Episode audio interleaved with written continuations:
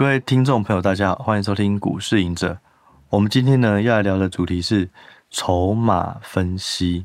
好，嗯，其实呢又更像是说，在我们来聊的是筹码的分析的要点。好，也就是说，我就会今天会举几个我觉得很重要的指标以及看法，那大家可以去去踹踹看，用这套东西去看你的持股或者有兴趣的个股。那今天会讲这个主题呢，最主要是二月十六号到二月十九号，呃，我们会参加 PPA 筹码分析主题的策展。那这个策展其实简单来讲，它就是一个活动哦，折扣活动。那我们在这过程，在二月十六到二十二月二十九，我们提供一篇文章，然后你只要点进去看，当这个这个期间呢，你也可以享有首月的这个八八折的活动哦。那我认为啦，哦，就是说筹码这件事情是，嗯，买股票一定要看的，哦，只是说它不要过度神化，不用每天都去追，然后过度的去解释，只是一个小动作，因为筹码它毕竟还是一大群人，哦，它的活动，可是实际上你不知道这群人到底是谁，哦，有可能这里面有高手，有可能他也有不懂股票的人。哦，所以不要过度解读，可是可以看它的趋势。好，那我们在这篇文章呢，是只有讲三个要点哦，因为那个 PPA 的这个窗口，他就说，哎，你只要提供三个，可是我认为我还有更多要点想要分享，所以我们单独哦，在这一集的 Podcast 我们会讲五个要点。那我觉得它会比较像是这个基础知识的呃加强哦，它不会是一个我过去所讲的，可能是一些策略面。哦，或是一些投资想法，哦，它就是一个呃筹码为主的一个探讨。好，那我们就开始吧。什么是筹码呢？哦，讲筹码，每次我一开始的还没有学会投资的时候，听到筹码就觉得好悬，可是听起来很酷的名字。简单来讲，就是资金哦，或者是说买股票的人是谁，这就是筹码。也就是说，我们要了解买股票的人是谁，我们就可以知道这群人他的胜率高低。当我了解到这群人的胜率高低，我就可以知道他们现在做的事情，我到底要跟他一起做，还是我要跟他反着做。这就是筹码哦，筹码简单来讲就是这样子。你就是去探讨买卖股票那群人是谁，他们的胜率好不好？好，那就可以决定我要怎么做，就是这样哦。好，所以呢，有几种状况会出现。这些都是跟筹码息息相关。第一个哦，叫做轧空行情。轧空行情是什么？也就是说，哎，很多人放空，结果股票股价持续大涨，结果只好让这些轧空哦放空的人，他就赶快回补。回补的是什么意思？把原本的放空的股票买回来，所以他就会有一个买盘。所以呢，轧空行情就是本来都已经上涨，结果突然在暴涨，那就是因为放空的人都受不了了，我要平仓，所以呢，我就把股票买回来，买这个过程呢，又助长了股价上涨，这就是轧空行情。轧空行情通常都是做多的人最开心的一件事情。那怎么看轧空行情的发生几率呢？我觉得一个很重要的，我们都会看的，就是券资比，这是我觉得。来判断有没有机会出现轧空行情非常重要的指标。券资比是什么？就是这个融资哦的人哦，这些张数跟这个融券哦，它的这个比例有多少？如果这个比例哦偏高，券资比大于三十，也就是说这一档很多人放空哦。我我们认为三十趴，可是其实还是要看每一档的股性不同啦。我们团队自己都会看三十趴以上。如果这个融券的比例，哦，就是这个这个嗯，券资比的比例很高，就代表融券的人放空的人，他是比做多的人多很多。好，那如果股价持续上涨，你只要看到股价不断的创高，券资比就在三十八。那就有机会，这些人会受不了，放空的人就赶快去做回补。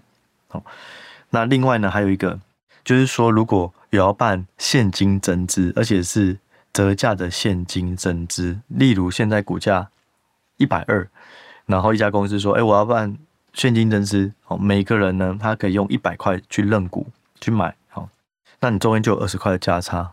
那正常的人会怎么做？哦，不是正常的，就是比较投机的人会怎么做？他就是可以去，当基准日一到了，假设你有十张，哎，结果他可以认十趴，你就可以，意思就是说十张你可以扔一张，那你又可以用一百块扔一张，像一百二。所以如果我要套利，我不想要增加我的持股，不会，我就只想要十张，那怎么做？我就去把一百二卖一张，或是借券，哦，啊，或是这个龙券哦，放空一张，然后你之后就可以去。领到用一百块去认，所以你中间就会有二十块的价差。所以有时候龙券放空也是会有一个这个套利的空间的使用。哦，所以简单来讲，轧空行情哦，就是看券资比跟这个股价有没有非常的强势。哦，那第二个呢，就是相反的，刚刚叫叫轧空，意思就是说放空的人大亏大赔钱。另外就是融资断头，融资断头意思就是说，什么是融资？哦，融资就是说，投资人去跟券商借钱买股票。哦，你你要开杠杆，就是说你现在只有一块钱，你投杠杆就是以小博大嘛。那如果你想要去放大你的资金，有很多方式哦，像是你可以去跟银行借钱啊，跟家人借钱啊，或是去抵押，哦，去拿出一笔钱出来。那如果最快的方式啊，哦，就是直接使用融资。融资呢，就是去跟券商借钱买股票。那如果你以上市的股票来讲的话，一张股票你可以这个融资六成，那上柜股票就是融资五成。也就是说，你买一百块股票的，一百股价一百块的股票，正常需要十万，但是如果你用融资，你的自备款只要四万。好，那你就融资六万，意思就是说你借了六万，然后你自己就出四万，所以这个杠杆倍数就是二点五倍。因为你拿四万去做了十万的生意，好，类似这种观概念。那什么叫做融资断头呢？其实它就牵扯到维持率。以刚刚的例子来讲，哦，你现在的假设哦，一百块钱的股票你跌下来了，那你的自备款就会减少。因为你跟别人借的钱跌下来的时候，他借你的，它不会减少，它又不是拿去买股票，是你拿去买，所以跌的时候是你的自备款减少。你在减少的过程中，你的维持率可能就会降低。所谓的维持率，就是说你现在有的钱跟现在的股价，好，两个去，嗯，我们举例来讲啊，哦，就是说，如果以上市。股票融资维持率来讲，刚刚讲，如果是一百块的股票，正常来讲，它就是要出十万。好，那嗯，他嗯，就以这个这个呃券商来讲的话，他就只借你六万，所以你用十万去除以六万，一开始的融资维持率基本上就是一百六十六点六七趴。可是当你股价开始下跌的时候，你的维持率也会下降。好，那当你降到一百三十趴，券商就会叫你要补钱如果你补不出来，不好意思啊，你就是要，他就帮你直接卖股票。所以，如果遇到一些股票，它是突然暴跌式的，哦，连续两根跌停，或是，或是说可能先跌，然后后来盘整以后又再跌。通常这种暴跌或是盘整再跌的，大家的成本都会在盘整的那个时候的一个区域。所以你突然跌的时候，可能这些人。就会一起有这种被断头的危机。当一断了，这些钱要不然就这些人，要不然就是补钱，要不然就是必须要卖出。哦，所以当一次出现了这种盘整很久，突然一个暴跌，诶，它就很很容易产生这个融资被断头。为什么？因为我如果可以补钱，可是我有可能觉得我根本不知道为什么而跌，所以我宁愿不补，我也要卖出。哦，所以只要触发了这个。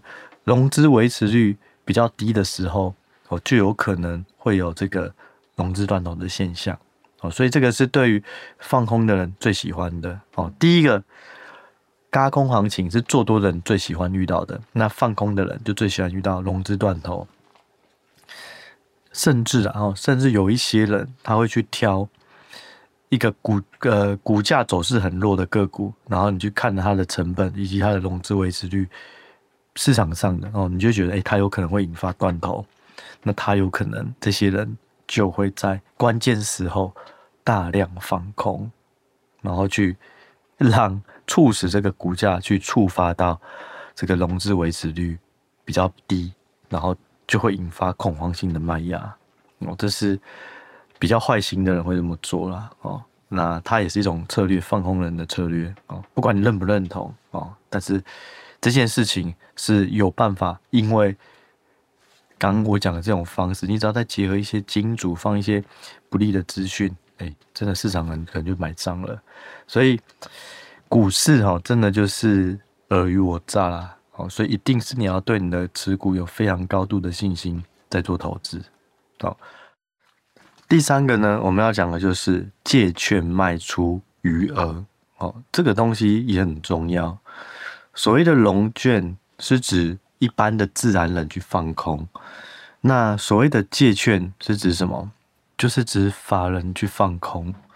因为一般来说法人不能放空，所以你要放空就必须是跟别人借来先卖哦，所以这叫借券。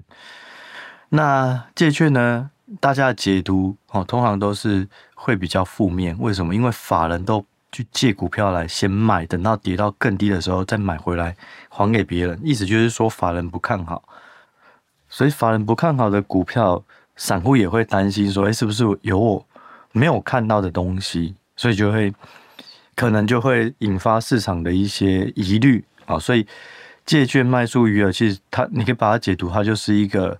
法人的这个风向球，所以当借券卖出余额不断增加的时候，就代表是说有更多的股票是之后才会被拿来还回来。那通常这时候都是下跌以后才会还嘛，所以借券卖出余额也要留意哦。但是通常它的持续性跟张数多寡会比较重要哦，不用过度解读。诶，今天突然多了几张，你要看的是。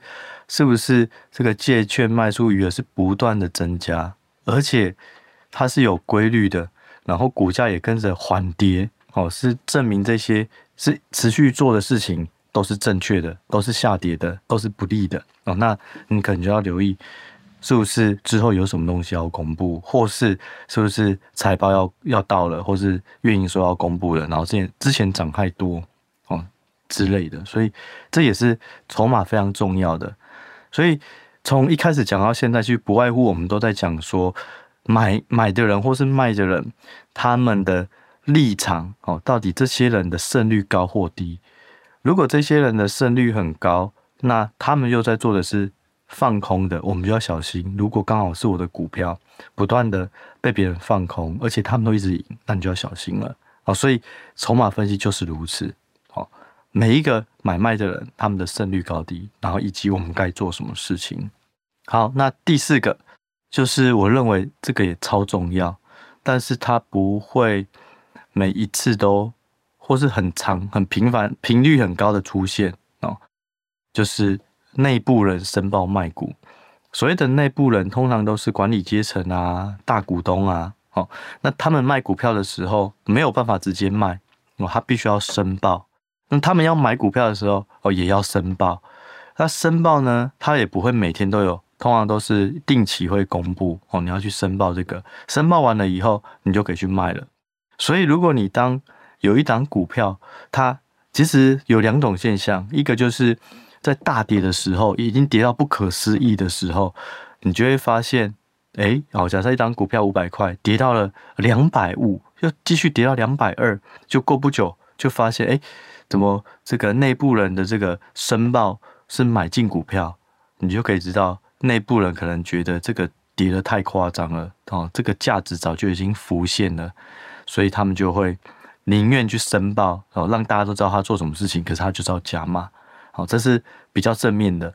那比较负面的就是股价涨多了以后，你开始看到申报卖股。我记得。之前航运也是类似有这种状况哈，上去了以后就开始不断的大股东跳出来哦，申报卖股哦，可是很难讲哈。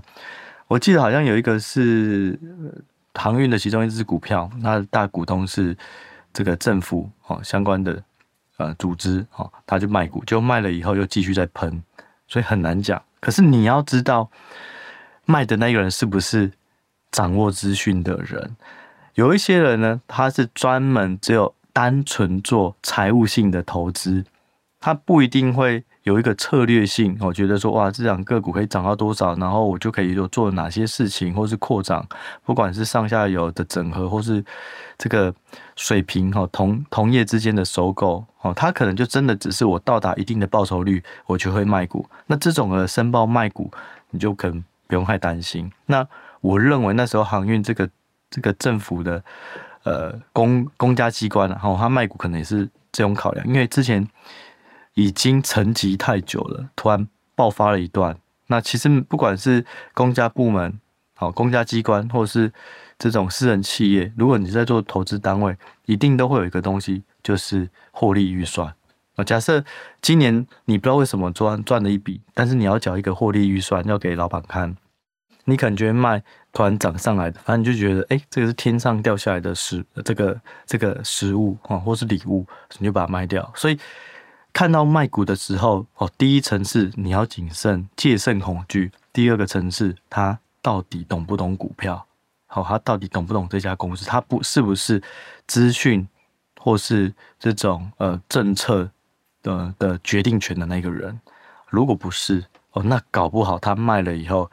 大家引发恐慌，你反而搞不好可以再买一手回来哦。所以不同层次的思考哦，就当你看到大家申报买股或申报卖股，一定要先哦买股你就很开心，就发现他已经是套牢很久的股东又在买了，那他胜率不高，那还有买会不会完蛋呢？他其实根本只是一个死多头哦，这有可能嘛？那。高点卖股，就卖股的人是诶、不懂股票的，或者是他之前已经套牢太久，这波上涨一赚钱一个修正他就想要跑了，因为他已经不想再痛苦这么久了。诶、那搞不好这个产业其实还是很好，那也许就是一个好的加码时机。所以这是第二层次的思考。所以我觉得内部人申报买卖股非常具有意义、重要性，而且也往往会是一个。很大的行情之之前的一个讯号哦，其实这些我在之前出的书都有讲，只是没有讲的那么细节或者是那么实战哦。那这次就是分享给大家哦。其实有很多在筹码相关，所以我就觉得筹码很重要，但是你千万不要做两个事情，一个就是太频繁的一直去看，一直去看，一直去看，因为你觉得容易造成第二件事情过度解读哦，所以就是。长期去看，然后看一个趋势，然后去看这些做这些事情的人，他们本身胜率高或低。如果胜率就是正常一般五成，那其他参考性就不高，你就不用去理他了。可是如果他每次只要一出手，哇，股价就会有很大的反应，那真的就要留意了。然后呢，最后第一点啊，第五个就是筹码的基本功哦，券商分行。很多人都会去盯哦，这个只要收盘以后哦，到了傍晚哦，大家就去看哇，今天前几大买超，前前几前几大的买超是谁？还有前几大卖超哦。那我觉得这个是有一定的意义哦，因为你前前几大买超，你就可以知道这些人买的过去他的胜率、他的积极度，他每次是不是买都买到低点，然后过不久卖都卖到高点。如果是，那他就是赢家，那当然你就可以照着他的步伐去走哦。但是，一样。筹码都只怕过度解读，因为你永远不知道买卖那个人实际上他在想什么。就像我刚刚讲的，你以为内部人已经是最了解的，可是其实也未必。那如果你去看券商分行，因为每一个人的买卖都会在券商分行去呈现，你就可能会觉得说：哇，奇怪，怎么这家之前大买，就这次买的都是赔？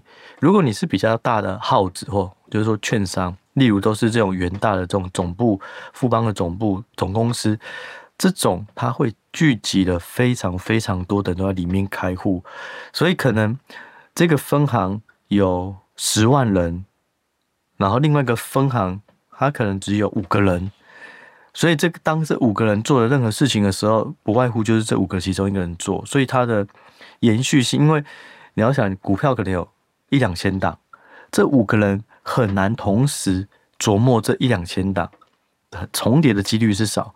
可是如果一个券商分行，它里面有十万个人，十万的客户，你同时买这一千家的股票，都有一两千家股票，一定会有重复的。所以可能是不同群人，他们在互相买跟互相卖，他最后你看到的只是买跟卖相减以后的结果是买超或卖超，那这个意义都就不大。所以就是说我自己会比较偏好，如果是有看到比较冷门的券商，哎，突然做一件事情，哎，这这个就很很有机会，就是同一群人在搞搞的事情哦，所以你就会去看他过去的胜率高不高，哎，高，那他就可以作为你一个指标。当他持续买进的时候，你就可以比较积极一点去做操作。可是当他一出现卖出，你也可能要跟着稍微调节一些，它的意义就会比较大。可是就像我刚刚讲，如果是总公司，你就很难。所以很多的金主主力呢，他们以前买股票都会被大家发现哦，你就是叉叉叉叉叉叉分行。所以我只要看到这些分行，如果是超级大量，可能都是几百张在买的，然后连续一个礼拜的哦，那你就可以知道是谁了。所以这些主力呢，后来全部都躲到。外资，因为外资没有分公司，你高盛就是高盛，美林就是美林，哦，所以你只要进去了，大家都不知道是谁，哦，这是外资在避免被大家发现他在哪个分行的时候的做法。可是这个东西也没有绝对的，因为这个大户他可以今天在这两三家下单买进，他也可以在另外的这个没有买进的券商，可是也是他的账户里面做卖出，哦，只是他需要一些。程序啊，哦，但是他也做得到，所以我觉得说，千万不要过度的解读。一样，筹码也是看一个趋势。如果这个券商分行长期来讲胜率高的这些，而且比较比较冷的哦，然后他他过去的绩效不错，持续布局，你就可以安心。可是当他卖的时候，你也要提防一下，是到底他真的赚太多，所以他只是想要稍微获利了结一些，还是真的不好？哦，去搭配基本面。筹码就是一个风向球，但是记得要跟着胜率高的人哦，不要看到胜率低的，然后你也会觉得啊，这个我是不是要小心哦？不用想太多，就是看跟着赚钱的人做事，好，但是还是回到一定要有自信的研究，好，然后还有一个券商方还有一个非常重要的，就是地缘关系哦，就是说一家公司哦，如果他不断的买进哦。结果你发现，哦，一个券商不断买进，你发现这个券商呢，距离买进的这个标的，哦，假设这家公司是新竹叉叉叉路的地方，哦，一个竹科里面的公司，就会发现，哎，最近这个公司旁边的一家券商分行不断的买进，哦，通常哦，就是有机会是公司派，或是老板，哦，因为他就近，哦，这种就叫地缘关系，这个。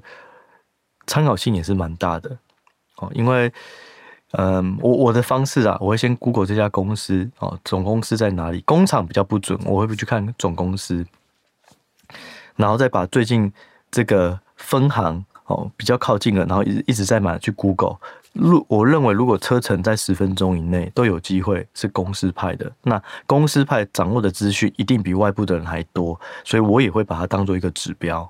而且如果它是比较罕见出手的，那又更好，而不是频繁做交易。因为频繁做交易，他哪天要卖，你可能也不知道。那公司如果比较正派的，他看好公，老板也去买，通常也是比较长期的布局。那我觉得这样的参考价值也会更高。好，所以地缘关系，我觉得也是可以去看的。好，所以整个筹码其实探讨回来，你就是只是要跟着会赚钱的人。好，去了解他背后的行为有没有意义，然后再去反思自己的操作需不需要去做调整。但是切记哦，不要过度解读，然后去觉得啊很乐观或是很担忧，一定就是一个期间内持续的观察的变这些的变化，然后再去看到底值不值得留意。好，好，那这一集呢，我们就先分享到这里。那也提醒大家哦，就是说，在这个呃二月十六号到二月二十九日哦，如果是对于 PPA 哦有兴趣的话哦，也可以欢迎你去试阅哦，然后在这期间订阅的都享有首月八八折的活动。那我们这一集呢，我们就先聊到这，就下一集再见喽，拜拜。